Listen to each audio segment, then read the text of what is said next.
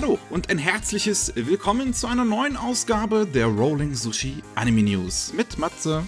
Servus. Und mir, Miki. Hallo. Jo, heute nehmen wir mal, äh, wie ich es beim letzten Mal schon gesagt habe, einen Tag früher auf. Das heißt, wir haben nicht die aktuellsten Neuigkeiten teilweise. Ich habe aber natürlich versucht, so viel wie möglich reinzubringen und man muss sich keine Sorgen machen, dass die Folge kürzer wird als sonst, denn natürlich gibt es am Ende noch die Monatsvorschau. Alles, alles mit dabei. Jetzt aber zuerst etwas Werbung. Bell, der neue Film von Summer Wars Regisseur Mamoru Hosoda, kommt in unsere Kinos. Denn KSM Anime bringt den neuen Film in 300 deutsche und österreichische Kinos ab dem 9. Juni. Der Film dreht sich um die Schülerin Suzu, die in der virtuellen Online-Welt You mit ihrem Avatar Bell eine große und berühmte Sängerin ist. Allerdings gibt es dort einen Störenfried, der andauernd die Ordnung der Online-Welt durcheinander bringt, das sogenannte Beast. Als Suzu diesem folgt, bis hin zu seinem virtuellen Schloss, da deckt sie ein Geheimnis auf. Der Film wird nur kurze Zeit in deutschen Kinos verfügbar sein, deswegen lohnt es sich gleich mal nachzuschauen, wo er läuft. Weitere Informationen dazu findet ihr auf bell.kochfilms.de. So, und jetzt gehen wir wieder zurück zum Podcast. Wir fangen mal äh, wieder an mit Deutschland und da haben wir News aus dem Hause KSM. Die haben drei neue Lizenzen angekündigt, darunter ein Klassiker mit Die Königin der tausend Jahre. Das ähm, ursprünglich auf Tele 5 gelaufen, hier in Deutschland und jetzt ähm, Jahre später kommt äh, im voraussichtlich vierten Quartal diesen Jahres noch eine DVD und Blu-ray-Version der Leiji Matsumoto Serie. Ja, ja. Ist eine Verfilmung der Geschichte von der Prinzessin aus dem Bambus, ne? Die Kaguya Hime. Hm. Aber voll of Science Fiction gemacht, ne? Sehr Leiji Matsumoto-mäßig gemacht. ja, ursprünglich aus den Anfang der 80er der Serie, also auch schon ein gutes Stückel alt. Mhm. Und ja, jetzt kriegen wir es nochmal frisch aufgetischt, was ich eigentlich immer ganz cool finde. Und ansonsten haben wir noch eine Lizenz, die ist eigentlich relativ offensichtlich. Es ist Overlord Staffel 4, dem die letzten drei Staffeln halt schon rausgekommen sind. Die vierte jo. Staffel wird es dann im Simulcast auch zu, geben, zu sehen geben bei wie heißt das bei dir nochmal? Universe, glaube ich. Ja, das kann sein, ja. Äh, ja, irg irgendwie so. Und ähm, dann haben sie noch The Deer King lizenziert und wollen den noch ähm, im September in die deutschen Kinos und österreichischen Kinos bringen. Ähm, sowohl mit deutscher Synchronisation wie auch im Originalton mit deutschen Untertiteln. The Deer King ist jetzt mittlerweile die dritte Anime-Verfilmung von einem Roman von Naoko Oehashi, die auch ähm, Erin geschrieben hat, was bereits 2005 oder 2006, glaube ich, ein Anime bekommen hat. Und ähm, Guardian of the Spirit. Mhm. Besonders Guardian of the Spirits ist ein klasser Fantasy-Anime. Erin ist auch super. Ja. Das haben halt relativ wenige gesehen. Die Sache ist die, ähm, The Deer King wurde recht oft verschoben, wenn ich das richtig in Erinnerung habe, ne? Ja, das wird durch die Corona-Pandemie halt ähm, sehr lang verschoben. Jetzt ähm, ist es in Japan mittlerweile draußen und in, diesen, in, in Deutschland können wir es dann auch noch irgendwann dieses Jahr sehen, wo es um einen ähm, Sklaven geht, glaube ich, der ein Mädchen rettet oder sowas. Auf jeden Fall kommen irgendwo die Rehe und Hirsche vor. Ja. Hoffe ich doch. Sonst ist der Titel nämlich eine Verarsche. es ist auf jeden Fall im Trailer zu sehen, ein Reh. Gut. Gut. Wir haben noch ein paar neue Anime, diesmal gar nicht so viele. Äh, Hyper der Menschen Neptunia bekommt eine neue OVA, die wird es dann im April 2023 geben und heißt Hidamari no Little Purple. Und äh, ja, wir haben auch Updates zur zweiten OVA gleich mitbekommen, die jetzt im, am Oktober, im Oktober rauskommt. Ähm, die man aber nur, also es gibt anscheinend einen Online-Code, wo man das sich denn irgendwie bekommt und eine Blu-ray Ah. kriegt man nur gebündelt mit einer Figur. Ähm, ja, Ja. das ist ein bisschen aggressives Marketing, ne? Also beziehungsweise, das ist eine scheiß Art und Weise, das zu machen. Lass die Leute doch einfach Ja. so die Blu-ray kaufen.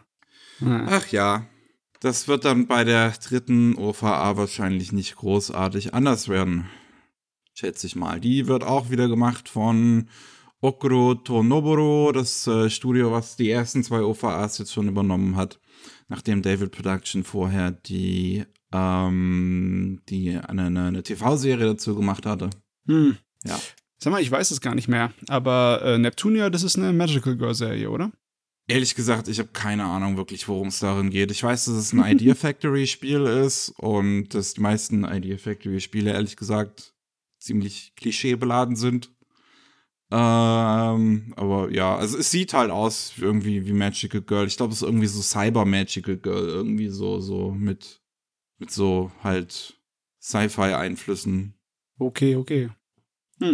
Aber wie gesagt, ich kenne mich da jetzt auch nicht aus. Dann haben wir noch ähm, ein bisschen was Ungewöhnliches wieder. Und zwar wird am 11. Juni eine Fernsehshow laufen auf Fuji TV.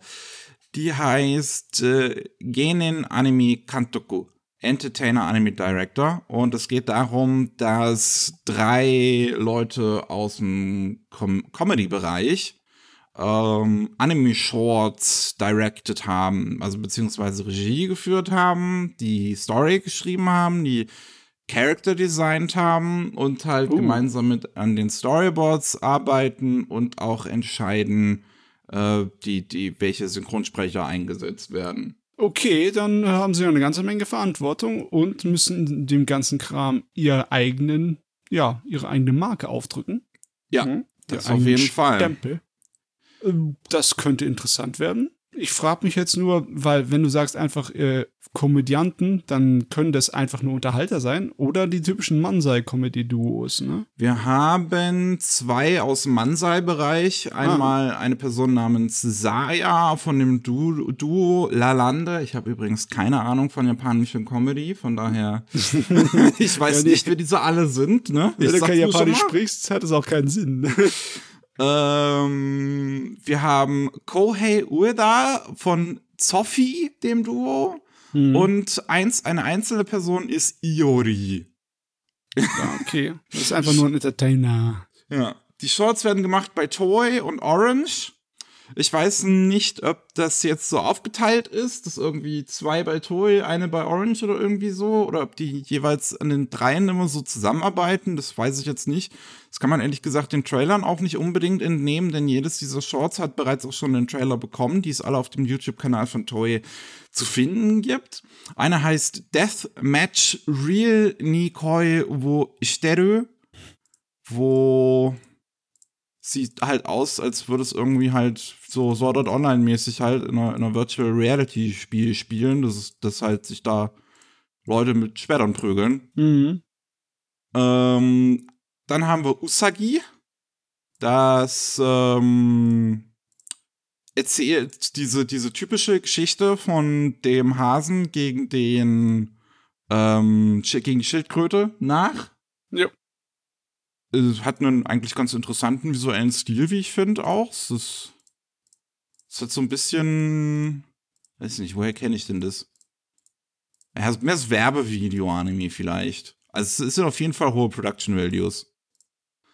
Und Over the Rainbow ist ein Short, wo es irgendwie um Tiere geht. Ich konnte aber nicht ganz ausmachen, was da die Prämisse genau ist. Ist echt ein wilder, wilder Mix. Das erste Ding sieht aus wie ein ganz normaler Anime, ne? Das stimmt, ja. Das zweite ist schon eher so was äh, Verrücktes, aber das dritte ist eher wie so eine Flash-Animation, die direkt aus dem Internet kommen könnte. Das stimmt, ja.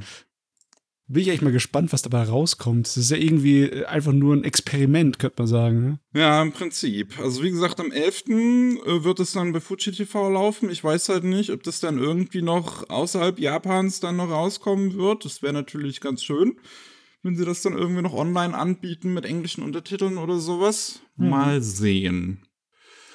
Ähm, dann haben wir ein RPG von Nitro Plus, was ein TV-Anime bekommt. Das heißt Smile of the Ars Notoria Magic Academy. Ähm, ja, es geht um Mädels und deren Lehrerinnen an einer Magic Academy. Ja, ja, ich meine, Mädchenschule, ähm, ne, mit Harry Potter. Ja, es gibt auch bereits so einen kleinen Teaser, der sieht, ja, sieht halt ganz nett aus. Weiß ich jetzt nicht. Man sieht den Character Designs, finde ich, sofort an, dass es von dem ReZero-Typen ist. Schon. Ich meine, ja. sonst hättest du wahrscheinlich keine vierblättigen Kleebretter in den Augen. das stimmt bei der einen, ja. Ähm, Ansonsten, äh, was, was haben wir hier? Regisseur Naoyuki Tatsuwa ist schon seit einiger Zeit ähm, Episode Director bei Litten Films und macht da halt an allen möglichen Serien irgendwie mal eine Episode und gemacht wird das Ganze halt bei Litten Films, die das Gefühl zum, zum neuen Mappa geworden sind. Äh, weil diesen Namen liest man in letzter Zeit sehr, sehr häufig und ich habe ehrlich gesagt nicht großartig Ahnung von diesem Studio. Muss ich mich mal mehr mit beschäftigen. Hm. Aber ja, das, das, das ist es. Am 6. Juli geht es bereits los. Also jetzt in der kommenden Saison. Und ja, es sieht halt aus wie weil cute girls doing magical things. Ja. Die verraten einem nichts, was irgendwie so ein Haken oder eine Wendung bei dem ganzen Ding wäre oder irgendwie ein besonderer Aufreißer. Es ist, scheint irgendwie sehr standardmäßig zu sein. Vielleicht ver versteckt es ja noch seine, sein Ass im Ärmel. Ah nee, ich habe den, ach, den Regisseur, ich habe ihn verwechselt. Sorry, das ist bei einem anderen Anime, über den wir gleich noch reden. Ähm, der Regisseur hiervon von der, äh, von der Serie äh, war vorher bei Shaft und hat da Nisekoi-Regie geführt und äh, Monogatari Second Season. Aha. Okay. Das macht es natürlich interessanter, wenn man vielleicht diesen, diesen, diesen Stil da noch merken würde, weil das habe ich jetzt schon halt bei anderen Chef-Regisseuren auf jeden Fall gesehen, dass sobald sie das, das Studio verlassen, das Chef bleibt bei ihnen. sie sind geprägt. sie werden es nicht los. sie verlassen Schaft, aber Chef verlässt sie nicht. ähm, von daher, ja. Aber wie, wie, gesagt, mehr kann man halt wirklich nicht dazu sagen. Der Trailer verrät einem halt auch wirklich gar nichts. Und ich habe halt absolut keine Ahnung, was dieses Spiel kann. Ich habe hm. davon noch nie gehört vorher. Kenn ich auch nicht. Ähm, dann haben wir The Masterful Cat is depressed again. Today. That's the mood. ist ein Manga, der nächstes Jahr einen Anime bekommen soll, ein TV-Anime. Mehr Infos haben wir dazu auch noch nicht.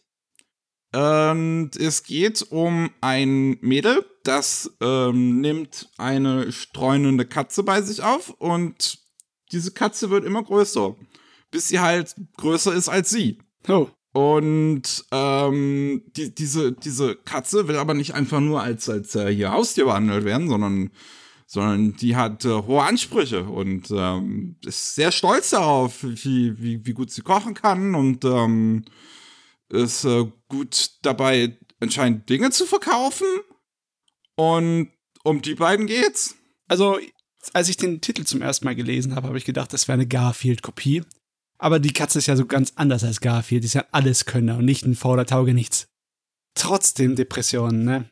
Kannst ihn nicht entrinnen. Sauerei. Und wir haben noch, ähm, jetzt kommen wir ein bisschen weg von Anime, wir haben eine neue, eine neue Hollywood-Produktion, oder gut, nicht ganz Hollywood, halt eine westliche Produktion am Start. Laut Variety und Hollywood Reporter gibt es mhm. Berichte darüber, dass Speed Racer eine neue Live-Action-Umsetzung bekommen soll von J.J. Abrams. Exklusiv ähm, für Apple. Hm, ich meine, J.J. Abrams ist dafür bekannt, dass er gut darin ist, alten Kuchen wieder neu aufzuwärmen, ne? Man muss auch sagen, er direkt, dass er nur als äh, Produzent beteiligt ist, nicht als Regisseur oder, oder sonst was. Ja, okay, aber ich glaube doch schon eher, dass es dann so ziemlich genau, was die Wachowskis damals gemacht haben, wieder auflädt. Also ich kann mir nicht vorstellen, dass sie einen komplett anderen Stil irgendwie sich ausdenken. Die werden sich an den Film von 2008 halten, schätze ich mal. Ja, bleibt mal abzuwarten. Also ich habe jetzt auch keine großartige Ahnung. Also anscheinend Heda Martinez, der Showrunner von der Snowpiercer-Serie, die es jetzt noch auf Netflix gab, mhm. und Get Shorty ähm, arbeitet zusammen mit Ron Fitzgerald, der äh, Westworld mit dran gearbeitet hat. Mhm. Ähm, an der Serienumsetzung und wie gesagt, Abrams ist Produzent gemeinsam halt mit seiner Firma Bad Robot. Ja, da sind eine Menge große Namen, ne? Leider Gottes ist es kein Garant für Qualität, aber ich habe vielleicht einen Hauch von Hoffnung. Schon, ist schon interessant, dass Speed Racer so im Westen eigentlich schon funktioniert hat eigentlich. Ja, so, ja, so, also ja. ist, die Anime sind meistens rübergekommen. Wir haben einen äh, tatsächlich mal rausgekommenen amerikanischen Live-Action-Film dazu, halt von den Wachowskis. Mhm. Ähm, es gab auch eine amerikanische Animationsserie dazu, was ich bisher noch gar nicht wusste. Ähm, ja, da, da scheint da drüben zu laufen. Wusste ich gar nicht, ehrlich gesagt. Ah, ja. Bei uns damals, als es zum ersten Mal in Deutschland lief, hat es, glaube ich, CDF nach ein paar Episoden abbrechen müssen, weil es zu große Beschwerden gab von, von Eltern. Aber das war Ach, noch irgendwie in den 60ern. Ja, ja, nee, das war eine verrückte Zeit, dass dann die Leute sich tatsächlich über den Gewaltgrad beschwert haben, ne? Aber dann wahrscheinlich gleich zurück zum Formel 1 gucken gegangen sind. naja. Äh. Dann haben wir noch einige neue Infos zum bereits angekündigten Anime. Beziehungsweise, ich würde sagen, wir fangen erstmal mit einem Blick aufs Kino an. Aufs jo. japanische Kino aktuell. Da ist nämlich Shin Ultraman gestartet. Oui. Und der ähm, ist bisher ziemlich erfolgreich. Er ist immer noch auf Platz 1 nach dem zweiten Wochenende. Hat mittlerweile 1,34 Millionen Tickets verkauft und ungefähr 2 Milliarden Yen eingenommen. Kaum ist Jujutsu Kaisen raus aus den Kinos, wird's abgelöst durch den nächsten Brenn. Aber das, das äh, finde ich gut, dass die sich nicht gegenseitig versuchen, den Ramm abzulaufen. Shin Ultraman ist damit der bisher auch erfolgreichste Live-Action-Film im japanischen Kino 2022. Uh. Uh, uh. Und das finde ich ziemlich nice. Das ist wirklich nice. Jetzt hoffen wir nur noch, dass der Film gut ist, obwohl ich glaube nicht, dass Anno eine Gurke abliefert. Kann ich irgendwie nicht glauben. Das wäre, es, es, es, es wäre schade. Aber ich glaube es auch nicht unbedingt. Ich will den echt sehen. Und ich hoffe natürlich, dass auch ein so großer Andrang bei den Japanern schon zeigt, dass man den auf jeden Fall in den Westen bringen sollte. Ja, genau. Ah, der ähm, Quintuplets-Film, The Quintessential Quintuplets, the Movie, ist übrigens auch gestartet bei, ähm, auf dem zweiten Platz direkt dahinter ist ähm, der gestartet mit, wie viele Tickets haben wir? Äh, fast 300.000 Tickets. Wow, ich wusste gar nicht, dass die Fünflinge so beliebt sind. Ah, doch, die sind mega beliebt aus irgendeinem Grund. Krasse Sache. Ich weiß ehrlich gesagt auch nicht genau warum, aber so ist es halt.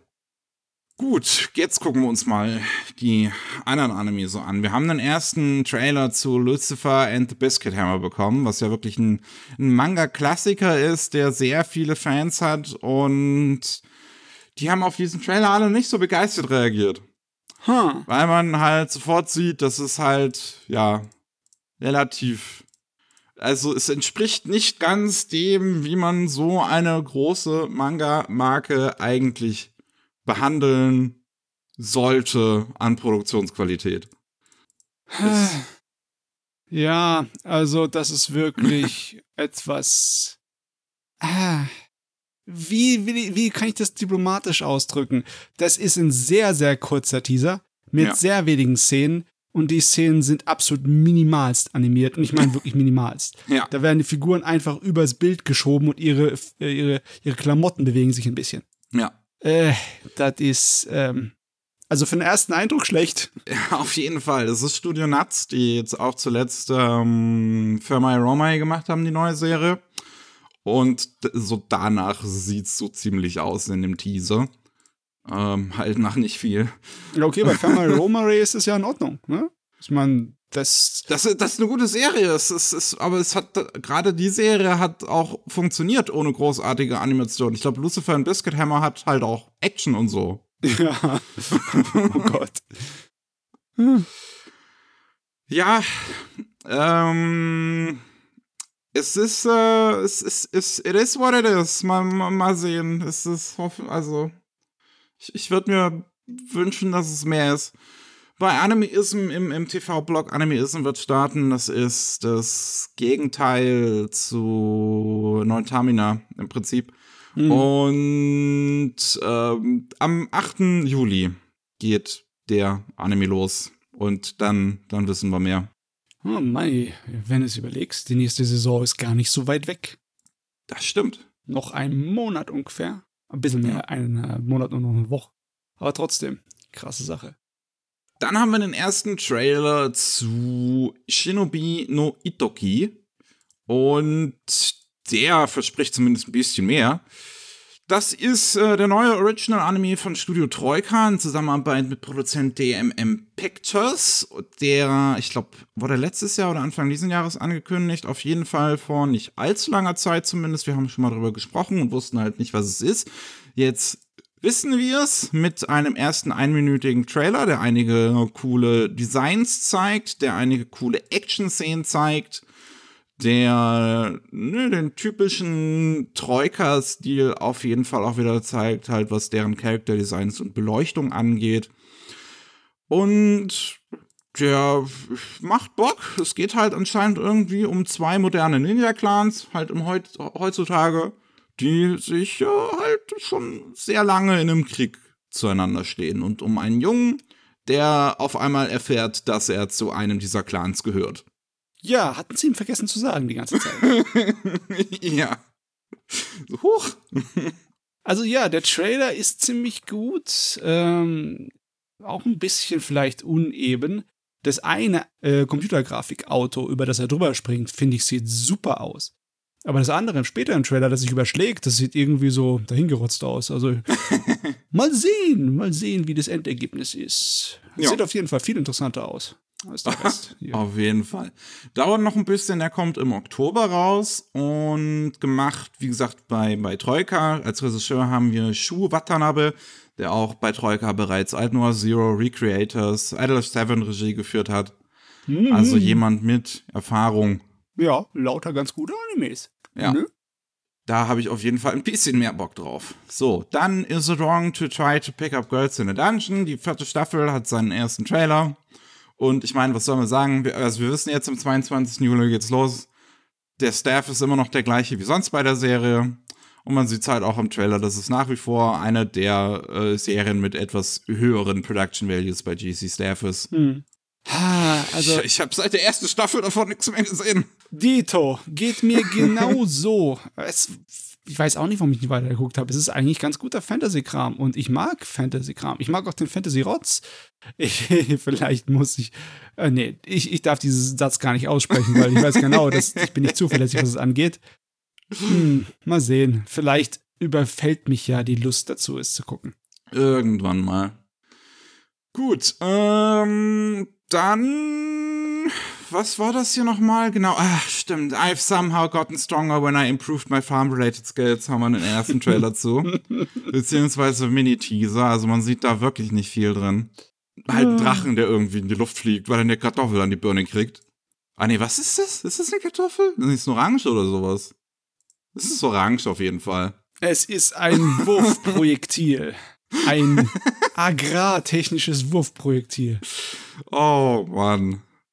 Ja, das im Oktober kommt das raus, wissen wir jetzt auch. Wir wissen, dass es bei Studio A-Cat entsteht. Die, ähm, was haben die letzte Zeit so gemacht? Die sind halt ein CGI-Studio, die bei einigen Krams damit arbeiten. Die letzten paar Detective Conan-Filme sehe ich hier gerade. Aikatsu.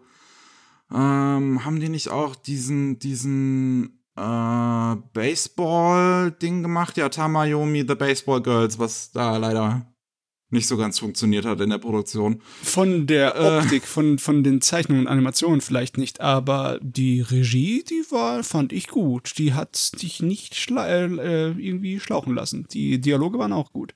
Also, das waren nur die Zeichner, die das nicht hingekriegt haben da. Jo. Hm, hm, hm. Ich bin mal gespannt. Weißt du, was ich mir wünschen würde, wenn der Anime hier, äh, also beziehungsweise diese Geschichte eine Parodie wäre? Na, die explodierende Orangenhandgranate lässt schon ein bisschen hoffen, aber vielleicht Ja. kommt noch mehr verrückter Scheiß. Ja, dann wäre es vielleicht ganz witzig, ne? Also, Ja. mal sehen. Auch da wieder nur mal sehen. Es ist, es ist äh, kenne ich halt nicht, keine großen Erwartungen. Jo. Kann ich nicht weiter kommentieren. Gleiches gilt auch für Phantom of the Idol. Haben wir jetzt auch einen ersten Trailer und wissen, dass es am 1. Juli bereits losgeht. Und das ist halt ein, ein Anime, wo es um einen äh, Idol-Paar geht. Einer von den beiden Typen ist ähm, ja eigentlich ziemlich faul und hat keinen großen Bock mehr und ist kurz davor zu quitten und dann begegnet er plötzlich dem Geist von einem Idol-Mädel, die bereits vor einem Jahr gestorben ist und die bringt ihm Sachen bei. Hm. Deswegen Phantom of the Idol. Ja, Irgendwie, eigentlich Also eigentlich, aber I, I don't know. eine, eine Phantom of the Opera-Geschichte mit Idols wäre wahrscheinlich auch lustig gewesen, wahrscheinlich sogar besser. Aber ja, okay. Ach ja.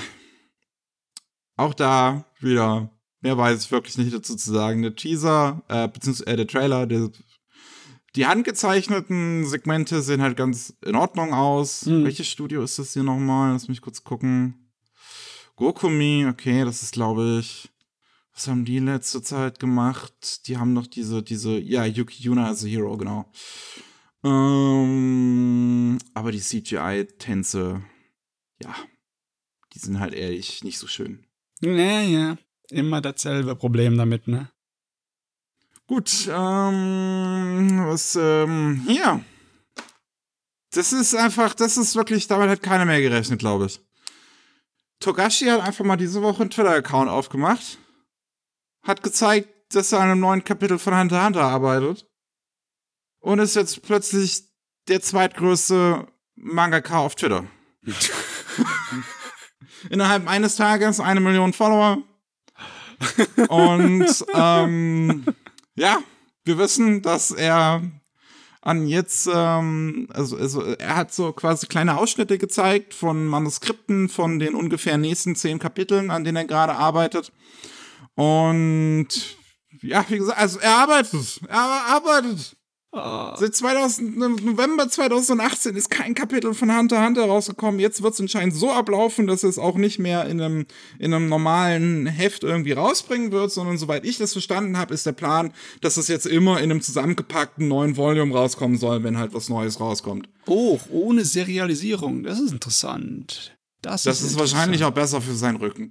Ja, ich meine, ich hoffe doch, dass er auf irgendeine Art und Weise seine gesundheitlichen Probleme überwinden kann.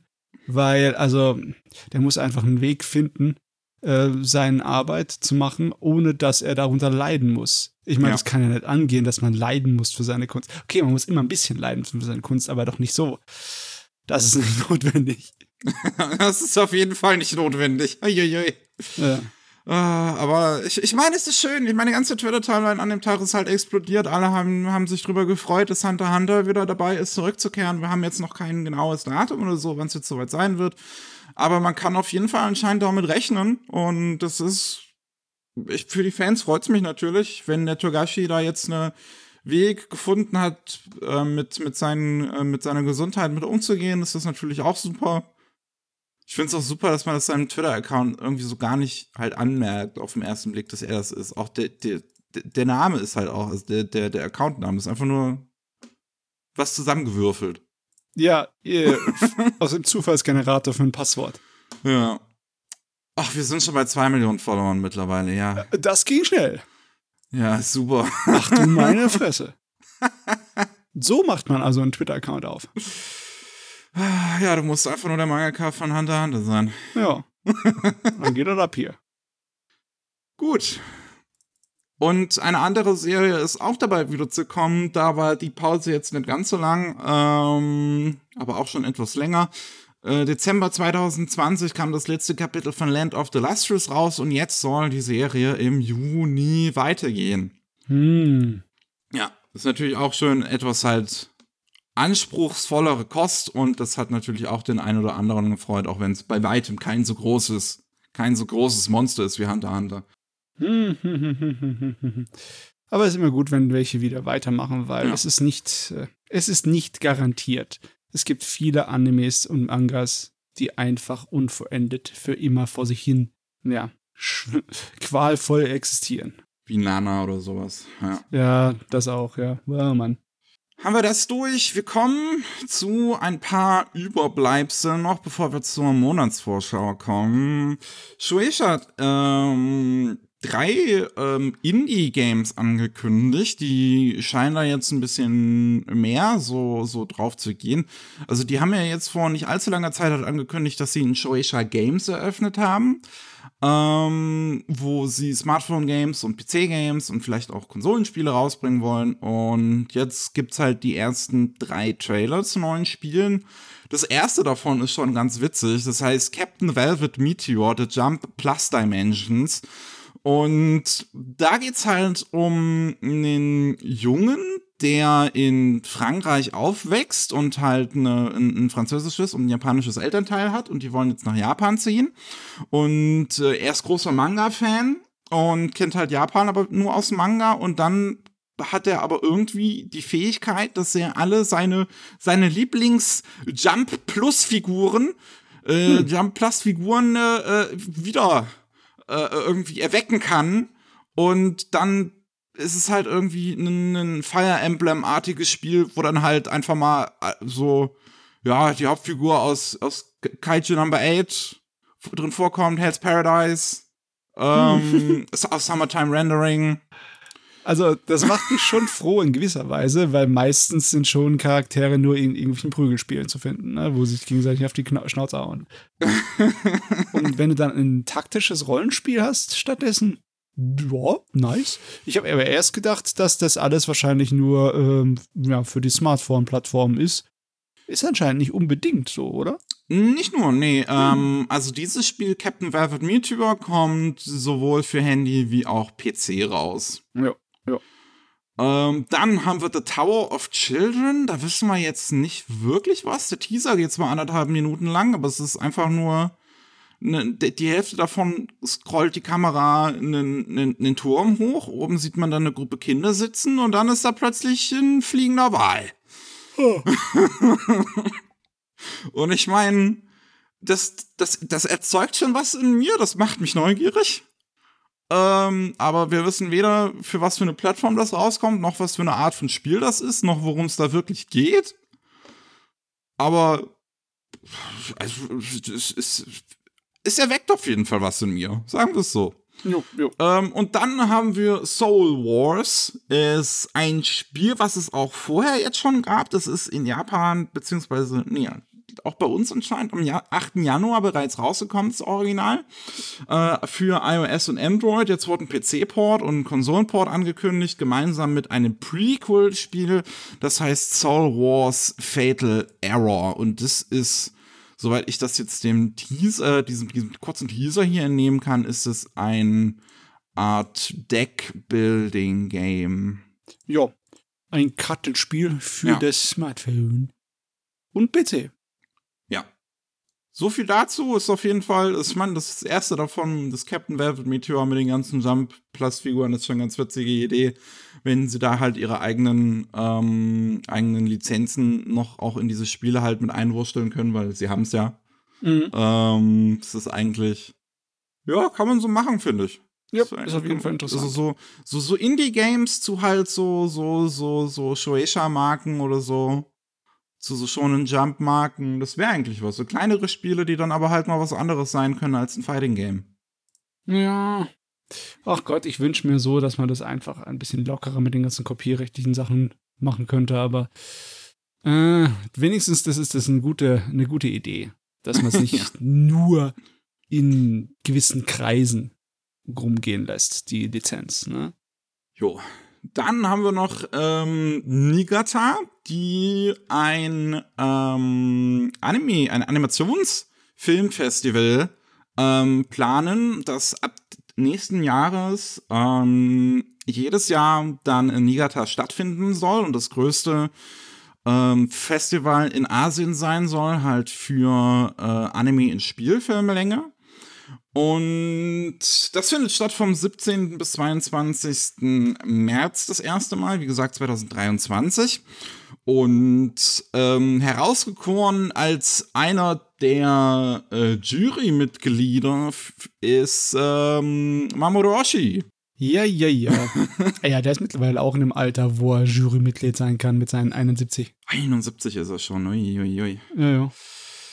Ah ja, schon eine, schon eine, schon eine ganze, ganze Zeit dabei. Und ja, es ist auch, ist eigentlich eine ganz witzige Idee. Nigata war auch vorher schon ähm, bekannt für ähm, Festivals rund um Anime und Manga.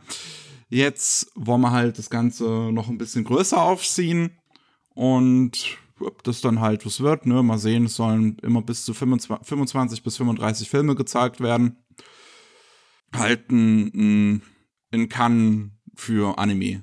Ja, ist immer gut, wenn man sowas feiert. Ja. Ja, klar. Viele von diesen Preisverleihungen sind ein kleines bisschen steif und die Preise haben nicht immer was zu bedeuten. Aber hey, man muss den Leuten auch die Gelegenheit geben, sich selbst zu beweihräuchern und selbst zu feiern. Ich meine, ne? hin und wieder mal zumindest. Aber richtig. Ja. so, dann eine Sache, die betrifft jetzt nicht unbedingt ganz uns hier in Deutschland, aber ich fand es einfach mal interessant, ähm, weil ich auch glaube, dass das das erste Mal ist, zumindest, dass ich es auch mitkriege. Seven Seas ist ein amerikanischer äh, Manga-Verlag, die jetzt seit ein paar Jahren unterwegs sind. Die sind ja noch nicht allzu lange dabei und lizenzieren halt vor allem kleinere künstlerische Dinge. Und deren ähm, Arbeiterschaft hat jetzt eine Gewerkschaft gegründet. Die ähm, United Workers of Seven Seas, die zusammenarbeiten mit der Communications Workers of America und für bessere Arbeitsbedingungen halt sind. Ähm, die äh, laut der Gewerkschaft ähm, ist der Publisher von 10 ArbeiterInnen in 2018 auf 40 mittlerweile in diesem Jahr gestiegen. Und ähm, sie wollen halt, ja, wie gesagt, bessere Arbeitsbedingungen. Die Leute dort wären anscheinend überarbeitet, unterbezahlt und äh, bekommen nicht die typischen ähm, Boni, die sonst in dieser Arbeitsbranche üblich sind. Hm. Ja, das kann ich mir vorstellen. Es ist immer gut, wenn es dazu kommt, dass eine Gewerkschaft sich überhaupt bildet in Amerika. Man weiß, dass da sehr viel Gegenwind existiert. Da wird äh, mit mhm. sehr harten Mandanten, also da wird teilweise mit fiesten Tricks wird gearbeitet gegen Gewerkschaften. Das ist, es ist, es ist teilweise so ekelhaft, was dann bei sowas wie, wie Amazon oder jetzt auch Activision Blizzard ist auch ein aktuelles Beispiel, was da vor sich geht. Das ist, das ist der Wahnsinn, wirklich. Ja. Also das kann man sich hier in Deutschland, das kann man sich nicht vorstellen, wirklich, was da los ist. Nee. Ähm, gibt ein schönes Video von, von John Oliver dazu, finde ich, ähm, von, von Last Week Tonight, ja, ähm, wo es um Union Busting geht. Ähm, ja, also ich drücke den Leuten, den, den United Workers of Seven Seas, auf jeden Fall die Daumen. Ich finde es auch ganz schön, dass diese dass sie dieses Piratenthema genommen haben, weil das mit, äh, mit den Unions kommt auch ursprünglich davon, dass wenn Leute verweigert haben, ein Schiff zu segeln, so. Ähm, und sie haben auch zwei niedliche Maskottchens, zwei Katzen, die, die auf Ärger auf, aus sind. so sieht's aus. Ein yep. bisschen. Piraten. Ja. Ähm, ist auf jeden Fall eine, eine süße Sache. Wie gesagt, ich drücke denen die Daumen, dass, dass sie ähm, bessere Bezahlung und sowas bekommen. Weil normalerweise heißt zufriedene MitarbeiterInnen auch, dass man ein besseres Produkt bekommt. Ja, und bessere Produkte haben bessere Chancen, sich zu verkaufen und längere Zeit von Bedeutung zu sein.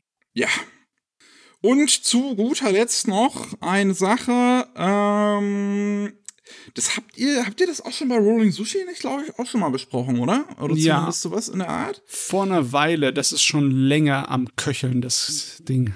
Ja, und jetzt ist es auf jeden Fall dazu gekommen. Also, also, erstmal, Groundwork legen. Ne? Ähm, es gibt in Japan so Webseiten, die sogenannte Fast Movies oder Fast Eger ähm, halt hochladen. Und das sind im Prinzip zusammengefasste Versionen von Filmen, so ungefähr 10 Minuten Länge. Ähm, die, ja, also wie so, so Highlight-Videos im Prinzip, so die besten Szenen vom Film, so kurz zusammengefasst, worum geht's in diesem Film und sowas. Es ist halt keine Review oder sonst was, kein Input irgendwie von außerhalb oder sowas da drauf. Es ist wirklich nur zusammengeschnittene Szenen. Ja, gibt es ja natürlich ähm. auch im englischsprachigen Bereich. Ich habe keine Ahnung, woher es wirklich original kommt, aber das gibt's schon eine Weile auf YouTube, dass die Leute dann die Filme nacherzählen mit ihren eigenen Kommentaren dazu und das komplett neu schneiden. Jo. Und ähm, auf jeden Fall ähm, Leute, die das gemacht haben, sind bereits letztes Jahr im Juni ähm, dafür verhaftet worden dass sie halt äh, Copyright für Copyright Infringement und dass sie halt ähm, Content hochladen, der ihnen nicht gehört. Ähm, jetzt am 19. Mai haben sich 13 Filmstudios zusammengeschlossen und eine Sammelklage rausgehauen auf äh, gegen drei dieser Leute, die diese Fast Eger produziert haben und verlangen 500 Millionen Yen äh, Schadenskompensation. Das sind ungefähr 4 Millionen Dollar. Und das halt ausgerechnet davon, wie viele Klicks diese Fast-Movies gemacht haben. Ja, die Berechnung ist logischerweise Harnebüchen. Das ist vollkommen plemplem, so zu rechnen. Und auch äh, die ganze Angelegenheit ist sehr problematisch, das habe ich schon damals gesagt. Die Vorstellung, dass du ein Werk, das wirklich beweist, dass es transformativ ist. Ne? Die Leute haben da komplett ihren eigenen Schnitt draus gemacht und ihre eigenen Kommentare dazu. Das ist nicht einfach nur äh, der Film. Ne? Das äh, lässt ein bisschen mich so ein kleines bisschen tief blicken. Ne? Ich habe so ein bisschen Angst, dass andere Leute, die Rezensionen machen oder sonstige Kritik anwerken, dann im Endeffekt genauso unter dieselbe Schere fallen können, weil im Endeffekt machen die nichts anderes mit dem Film. Ne? Hm. Die schneiden ihn neue, äh, zeigen Szenen draus, kommentieren dazu, kritisieren dazu. Ne? Also ein Fast Movie ist einfach nur eine Zusammenfassung ohne die Kritik. Aber im Endeffekt ist es nichts anderes als eine Videorezension. Äh, ich, also ist, das, das muss man halt dann schon ne, sehr individuell halt betrachten. Wenn es halt wirklich nur so zehn Minuten Zusammenschnipsel sind von, von im Prinzip so, so die, die diesen Film einfach nur kurz zusammenfassen. Ich weiß es also da halt wirklich keine, keine eigene Arbeit im Prinzip großartig reinsteckt, halt außer diese Schnitte zu machen. Also ich kann es halt verstehen, auf jeden Fall, den Ärger, den, den die Filmstudios da haben. Ob das jetzt natürlich, also wie viele Leute das jetzt genau halt dann davon abhält, doch ins Kino zu gehen oder so, das weiß man jetzt natürlich nicht, ne? Das müsste man irgendwie genauer untersuchen, aber das wird halt niemals passieren, weil man halt immer schnell genug dann solche Sachen halt runternehmen wollen wird. Ja, die Frage ist halt nur die, was für ein Präzedenzfall erzeugt das, ne? Dann weitet sich das dann automatisch auf alles raus, rein theoretisch ist das möglich, ne?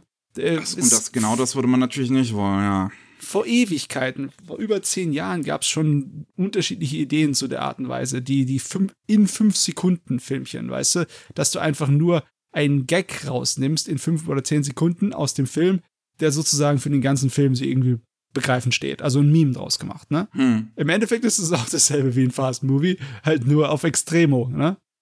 Oder das äh, Fan-Trailer, ne? Würden die auch darunter fallen? Ne? Weil im Endeffekt ist es ja auch nur, ne? Viele Filme haben die ganze Geschichte im Trailer drin, die Fan-Trailer dann auch manchmal, ne? Ich weiß es nicht. Ich weiß es wirklich nicht. Quält ich auch nicht. Ich habe auch diese Dinger hier halt nicht gesehen, die hier halt in Frage gestellt werden. Dementsprechend, vielleicht würde das auch nochmal einen anderen Eindruck geben, aber ich schätze mal nicht, dass man die jetzt auch, äh, dass die noch online sind. nee. Also die zumindest nicht. Die englischsprachigen gibt es wahrscheinlich noch auf, auf, auf YouTube. Ja. Ach ja. Gut, kommen wir zur Monatsvorschau. Uh, der große Brocken. Ja, es ist Zeit. Gucken wir uns zuerst wieder die Anime an. Es ist nicht ganz so viel diesmal, es geht. Wir fangen am 2. Juni an. Da haben wir einmal Saikano How to Raise a Boring Girlfriend Flat von Peppermint Animes, die zweite Staffel von How to Raise a Boring Girlfriend. ist ja wirklich eine der mitunter besten so Harem-Serien, so was so in die Richtung geht, weil es halt viele Klischees und Tropes mitunter aufs Korn nimmt und auf jeden Fall auch, auch mitunter die besten, bestgeschriebenen Figuren in der Art von Serie hat, wie ich finde. Also ich mochte ich müsste jetzt die zweite Staffel ehrlich gesagt noch gucken. Die habe ich noch nicht geguckt, nur die erste, aber weiß ich, kam einfach noch nie dazu, es nachzuholen. Manchmal ist es so. Dann haben wir am 2. Juni Shakugan no Shana, die zweite Staffel geht los von Film Confect.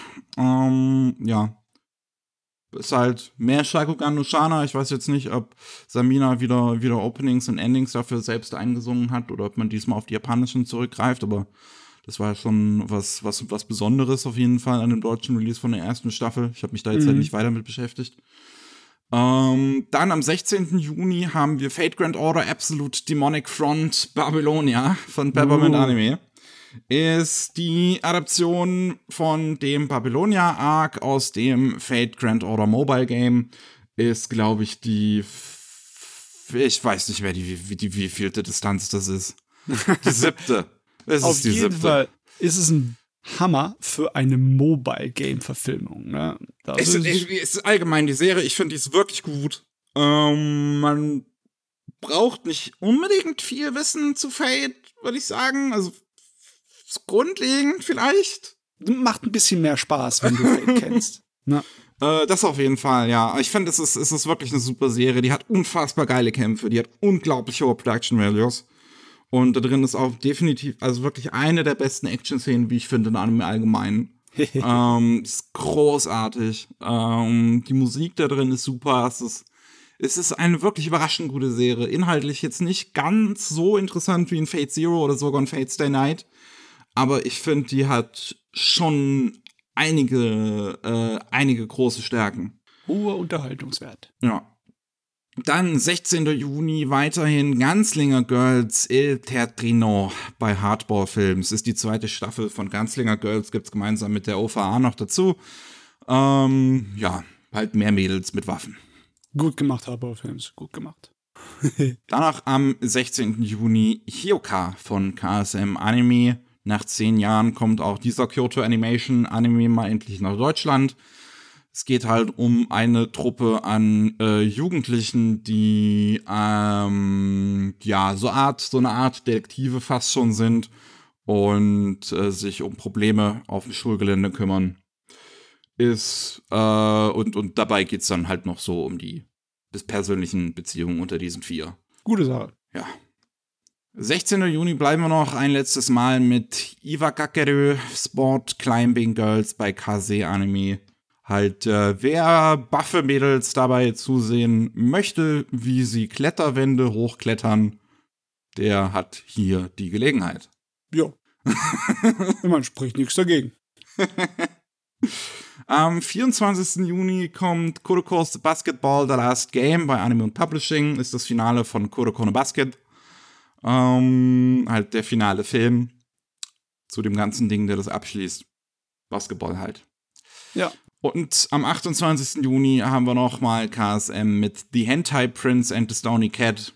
Es geht um einen Typen, der ziemlich pervers ist, aber sich nicht traut, irgendjemanden anzusprechen. Und an ein Mädel, die ziemlich ähm, extrovertiert ist, aber eigentlich so ein bisschen keinen Bock mehr auf alles hat. Die beiden tauschen quasi ihre Trovertäten.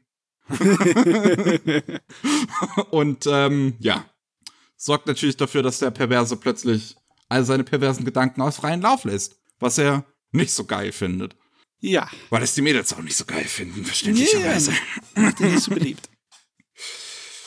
Jo, kommen wir zu den Manga. Wir fangen am 2. Juni an mit Manga Kult. Da gibt's Tricks dedicated to Witches. Es geht um einen Magier, der seinen großen letzten Zaubertrick vollführen will, bevor er sich zur Ruhe setzt und dabei verbrennt er sich auszusehen und stirbt. Und dann wacht er aber auf und ist wie in der Zeit, äh, äh, ja, wie durch die Zeit gereist, befindet er sich halt plötzlich äh, im Zeitalter der Hexenverfolgung und möchte nun seine Zaubertricks nutzen im Kampf gegen die Kirche um die äh, ja, junge Frauen zu schützen, die sonst äh, verbrennt werden würden. Das ist eine abgedrehte Prämisse, aber ist ganz lustig. Der Autor hat, glaube ich, eine von diesen Thrillern gemacht, diese Todesspielen mit sozialen Medien und Smartphones und so. Ah, Höhlecaun. Ah, genau, ja, das habe ich schon mal gesehen, irgendwo zumindest. Gott, das hat 24 Bände, Jesus. Gut, ähm, dann am 8. Juni haben wir die Releases von Tokyo Pop und es fängt an mit Assassin's Creed Dynasty. Ist, ähm, ja, spielt in China im 14. Jahr während der Tianbao-Ära ähm, und die Tang-Dynastie verfällt in einen Bürgerkrieg. Es liegt jetzt nun am Assassinen Li E, um ja die bösen Leute zu, zu stoppen, die die Macht an sich reißen wollen. Vielleicht nicht unbedingt die ideale Quelle, um äh, chinesische Geschichte zu lernen, aber Spaß ja. wird es wahrscheinlich doch machen. Aber es ist, es ist zumindest auch von einem Chinese, von, von chinesischen Autoren jetzt. Also mhm. mhm. ist ein kein, wie nennt man das bei denen nochmal? Manua. Ja, genau, genau. Ähm, dann jetzt äh, das äh, Die werte Lady lässt sich gerne den Hintern versohlen. Aha. ich, ich komme schon nicht drauf klar, so als schon als ich das rausgesucht habe. So, ich meine, die Übersetzung ist nicht falsch, aber man hätte eine andere Wortwahl nutzen können. Oh, die werte Lady lässt sich gerne den Hintern versohlen. Das ist, man könnte auch meinen, der Publisher ist Tokyo Popo ähm, es geht, es geht um ein Mädel, die macht gerne auf elegante äh, Lady und möchte damit halt äh, ihren, ihren total hübschen Schwarm beeindrucken und die hat halt immer Nachhilfestunden bei ihr und plötzlich kommt, dass der Typ bei den nächsten Nachhilfestunden gar nicht so nett ist wie sonst und ähm, auf einmal Fehler halt äh, physisch bestraft. Und das Mädel stellt fest, dass sie das gar nicht mal so ungeil findet. Von mir aus. Ach Gott, ey. Das ist äh, manchmal, ich weiß auch nicht. Ja, aber der Titel ist wirklich nicht in Ordnung. Also, das hätte man schon anspruchsvoller irgendwie übersetzen können. Der japanische Titel ist äh, sehr sachlich fast schon, ne? Okay. Das heißt einfach, die, äh, die Dame mag es, bestraft zu werden oder so übersetzt oder gezüchtigt zu werden. Das könnte man, hätte man im Deutschen auch so machen können, statt die werte Lady. Oh meine Güte. Egal. Was soll's. Also, ich, ich kann mir auf jeden Fall vorstellen, dass wer auch immer sich diesen deutschen Titel ausgedacht hat, er hatte sehr viel Spaß dabei. Ja, offensichtlich. Dann haben wir ein schicksalshafter Bund mit dem Fuchs.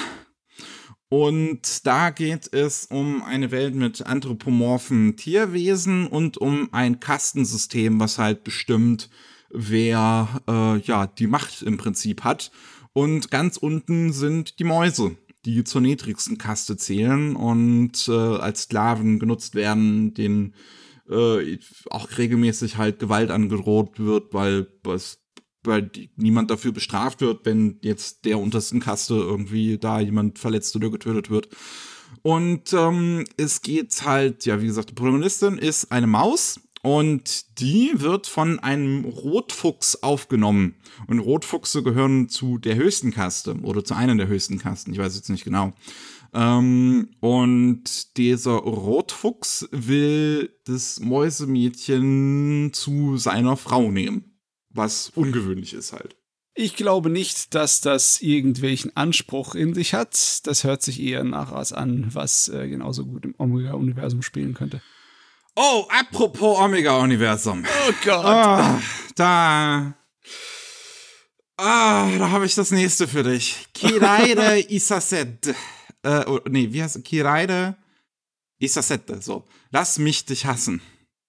Es, es, es, Oh, ich habe ich hab, ich hab kotzen wollen, als ich die Beschreibung dafür gelesen habe. Oh hab. Gott, okay, mach's kurz bitte. Oh, es geht um einen Typen, der ist alleinerziehender Vater. Um, ähm, und er wird halt wirklich alles für seine Tochter tun, ist ganz, ganz leidenschaftlich dabei. Aber diese Tochter hat er aus ganz, ähm, hat er aus nicht ganz so schönen Umständen, ähm, weil er in der Highschool von einem Alpha vergewaltigt wurde und daraufhin selbst schwanger wurde. Sowas funktioniert in dem Universum? Okay. Das, sowas an, das halt, ja. Und ähm, deswegen hat der große Scheu vor Alphas, aber er merkt, dass es ihm nicht einfach fällt, sich allein um seine Tochter zu kümmern und meldet sich auf einer Dating-Seite an. Und da trifft er einen Alpha, der total in ihn verschossen ist. Und er, er mag das aber nicht so, dass das da so ein Alpha gibt, der da so, so, so aggressiv liebend ist im Prinzip trifft sich aber heraus, dass dieser Typ einen Job als Hausmeister an seiner Schule angenommen hat und dann, ja, geht es da halt irgendwie weiter. Äh, komisches Zeugs, aber ja, ja. Ich meine, jeder darf seinen Schrott hier lieben, ne? Das ist nur in Ordnung. das ist trotzdem komisch. Und zu guter Letzt bei Tokyo Pop haben wir Teenage Idol Dreams.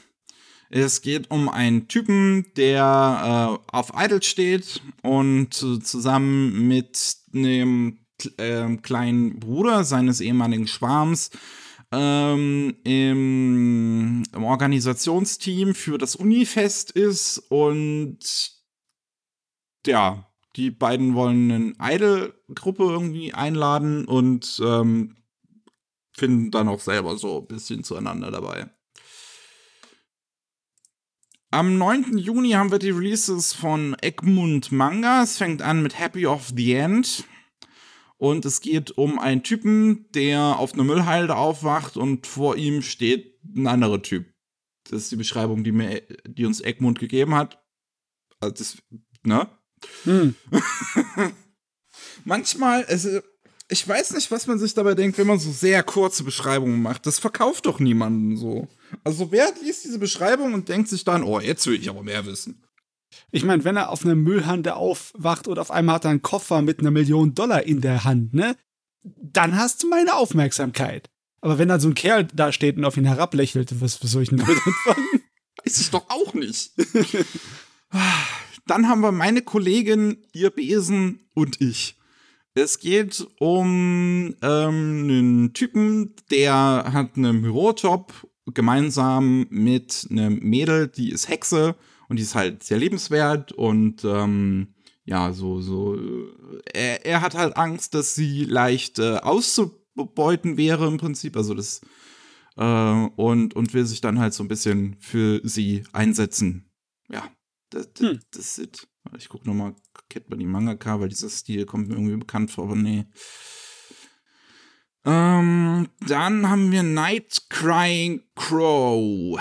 Das kommt aus Südkorea und es geht um einen Schauspieler, der eines Nachts davon geweckt wird, dass eine Frau bei ihm in seine Appartement eindringt, aber halt nichts stiehlt, sondern einfach auch plötzlich wieder geht. Und er fand das anscheinend cool und sucht sie jetzt.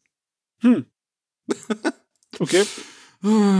Dann haben wir auch noch zu guter Letzt bei Egmont Switch Me On.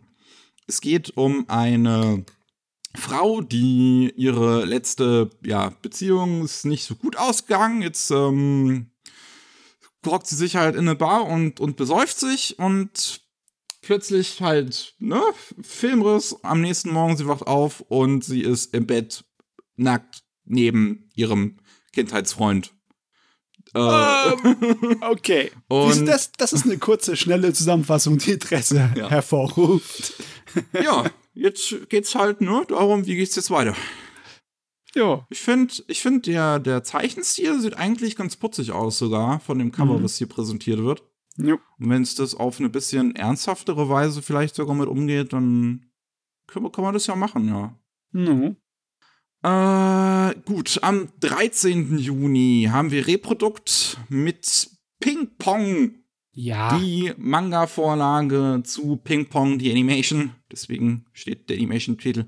Und ähm, ja, es geht um einen Oberschüler, der ist halt einer der besten Ping-Pong-Spieler, einer der besten Tischtennisspieler, die es eigentlich im Prinzip gibt. Und ähm, es gibt aber so ein bisschen so Komplikationen, so wenn man, wenn man das mal so, so nennen will. Es gibt einen Freund von seinem bester Kumpel, will irgendwie nicht mehr Tischtennis spielen. Er verliert auch so langsam so die Lust, beziehungsweise das und, und, und dann kommt noch ein chinesischer Austauschschüler dazu, der es fast in eine Olympiamannschaft gesch geschafft hätte. Es geht sehr viel so, so darum, was, was andere Menschen einem bedeuten, so in dem Ding. Ähm, ja, also das ist ein sehr, ist, sehr cooles Ding, wirklich. Das ist die große Kunstausnahme äh, unter den ganzen Sportmangas. ja. Hat, also der Zeichenstil ist halt auch sehr anders. Ja, ist er. ähm, deswegen kann man wieder mal nur empfehlen. Wieder geil, was, Retro was Reprodukt darum bringt. Ich bin Fan. Nice. Am 20. Juni haben wir die Releases von Ultraverse. Es fängt an mit Lovers High, meine Freundin, ihr Freund und ich. Es klingt schon kompliziert. Hm, ja. Denn es geht um ähm, eine Frau, bei der klappt halt alles irgendwie nicht so richtig. Vier Jahre Studi Studium und äh, sie findet keinen Job, sie findet keinen Freund. Sie hätte aber gern einen, meldet sich bei einer Dating-App an, findet einen Typen, den sie eigentlich ganz nett findet und eine Nacht mit ihm verbringt und dann stellt sich halt heraus, dass der Typ eigentlich in einer Beziehung ist mit ihrer besten Freundin. Boom. Eigentlich so ein bisschen mehr die Schuld des Typen. ja, schon. Ja. Dann haben wir My Witch äh, Lied des Herbstes, heißt das erste Band zumindest. Äh, kommt auch wieder aus Korea und es geht um eine Hexe, die ist sehr hübsch. Bezieh nee, es geht um eine, um eine Frau, die ist sehr hübsch und wird deswegen von alle ähm, für eine Hexe gehalten. Es geht um eine Hexe, die davon ablenken will, dass sie eine Hexe ist, indem sie alle Dorfbewohner dazu anstachelt, diese Hübsche für eine Hexe zu halten. Ui. Und es gibt einen Typen, der diese Hübsche mag. Ja. Mhm. Am 20. Juni sind wir immer noch. Wir sind ein letztes Mal noch bei Ultraverse mit ReZero Dimension. Ist ein Spin-off zu ReZero. Geht halt Subaru ist halt jetzt irgendwie erstes, erstes Abenteuer geschafft so aus, ähm, aus der Serie und jetzt ähm, wacht er irgendwie in, in bei den, bei den Mädels da halt auf, die man halt kennt. Also hier diese beiden, ne, diese, diese beiden Mates-Mädels, ihr habt sie alle schon gesehen im Internet. Ja, die Zwillinge, ne? Ja. Die Schwestern. Und er, ja, er, er bittet dann um einen Job in dem Laden. Er kann aber nichts. Die Mädels geben die ganze Zeit hier zu bekennen, dass er nichts kann, ne? ja, ist ganz lästig. Aber ich, da gibt es nicht so viel, bevor es dann gleich in die nächste Story rübergeht. Also werden sie was wahrscheinlich irgend mit irgendwas ausschlachten, ne? Ja. So, wir sind am 28. Juni bei Hayabusa und Carlson. Wir fangen an mit Hayabusa, das heißt ganz viel Voice Love. And Until I Touched You. Es geht um einen Typen, der sich in den Sohn eines Yakuza verknallt und der versucht seine Gefühle zu verheimlichen, und dann sieht dieser Typ allerdings dann, also erwischt er ihn beim Bananenrubbeln. äh, wir haben ebenfalls noch Caligula's Love.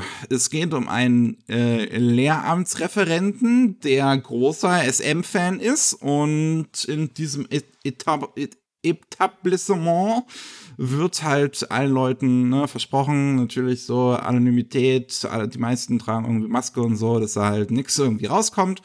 Und ähm, ja, der hat einen Gegenpart, was er in diesem Club anscheinend immer wieder besucht.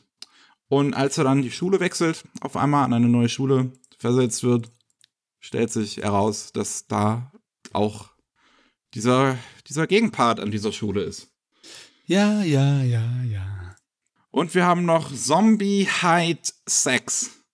Das ist so ein dummer Titel. Es ist wirklich, es ist so ein unglaublich dummer Titel. ja. Zombie-Apokalypse bricht aus. Wir haben einen Typen, der halt nicht so stark und männlich ist. Wir haben einen Typen, der ein Ex-Militär ist und super toll und männlich ist. Und ähm, Can Love Bloom even on a Battlefield. Ja, also du, ich wollte gerade schon sagen, endlich mal was Neues bei dem Einheitsbrei von Boys Love. aber dann müssen es ausgerechnet Zombies sein, ja. Definitiv eine andere Sorte von Einheitsbrei. Aber naja, wenigstens mal was anderes. Ja. Dann haben wir noch Carlson, wie gesagt, auch am 28. Juni einmal mit Home Far Away. Ist auch Boys Love, aber man merkt sofort, dass es Carlson ist, daran, dass sich die Beschreibung geschmackvoller liest. es geht halt um zwei Typen, die, ähm, beziehungsweise es geht um einen, der ist halt eher so ein Freigeist, es geht um einen anderen, der in einer sehr ähm, religiösen Familie aufgewachsen ist. Die verlieben sich ineinander und sie versuchen halt so ein bisschen diesen, äh, diesem Umfeld zu entkommen, damit sie beide ähm, in Friede zusammen sein können. Mhm.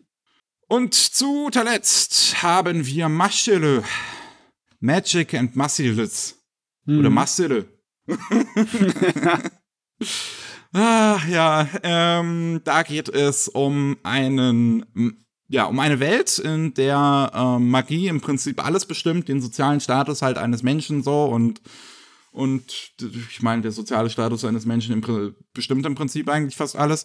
Und es geht halt um den Protagonisten ähm, Mash, der keine magischen Fähigkeiten besitzt, aber so lange seinen Körper trainiert, dass man es ihm im Prinzip nicht anmerkt. Ja, ja, normalerweise ist es ja so, wenn die Technologie weit genug fortgeschritten ist, kann man sie nicht von Magie unterscheiden. Jetzt hier sind es, wenn Muskeln weit genug fortgeschritten sind. ja. Meine Güte. Damit haben wir es geschafft. Woo! Gut, saubere Arbeit. Es ist, es ist jedes Mal eine Qual, wenn ich mir diese scheiß Omega-Dinger oder sowas durchlesen muss dafür. Es ist unglaublich. Ja, ich meine, lass den Leuten jetzt Spaß. Das ist ja schon in Ordnung. Gut, ähm, ich, ich bedanke mich für euch da draußen fürs Zuhören. Falls ihr mehr von uns hören wollt, dann gibt es ähm, jeden Mittwoch Rolling Sushi. Da geht es dann um Japan, was da so passiert. Es gibt ähm, normalerweise jeden zweiten Mittwoch Anime Slam. Ähm, jetzt aktuell noch Pause bis ähm, nach der Nippon Connection, die ja jetzt halt äh, dieses, also im Prinzip nach diesem Wochenende. Ist, das hier kommt am Montag raus, davor ja. das Wochenende ist gewesen. So. Ja. um es so zu erklären, dieses, das ist ja so, das ist so paradox für uns. Wir reden ja so, als wären wir bereits in der Zukunft. Und, yeah. ich, ja, ich, ich, ich, ich zieh's hier nur hinaus. Tschüss. Also, ne, beim nächsten Mal oder so. Also, hört euch an, was ihr wollt. Tschüss. Ja, ciao.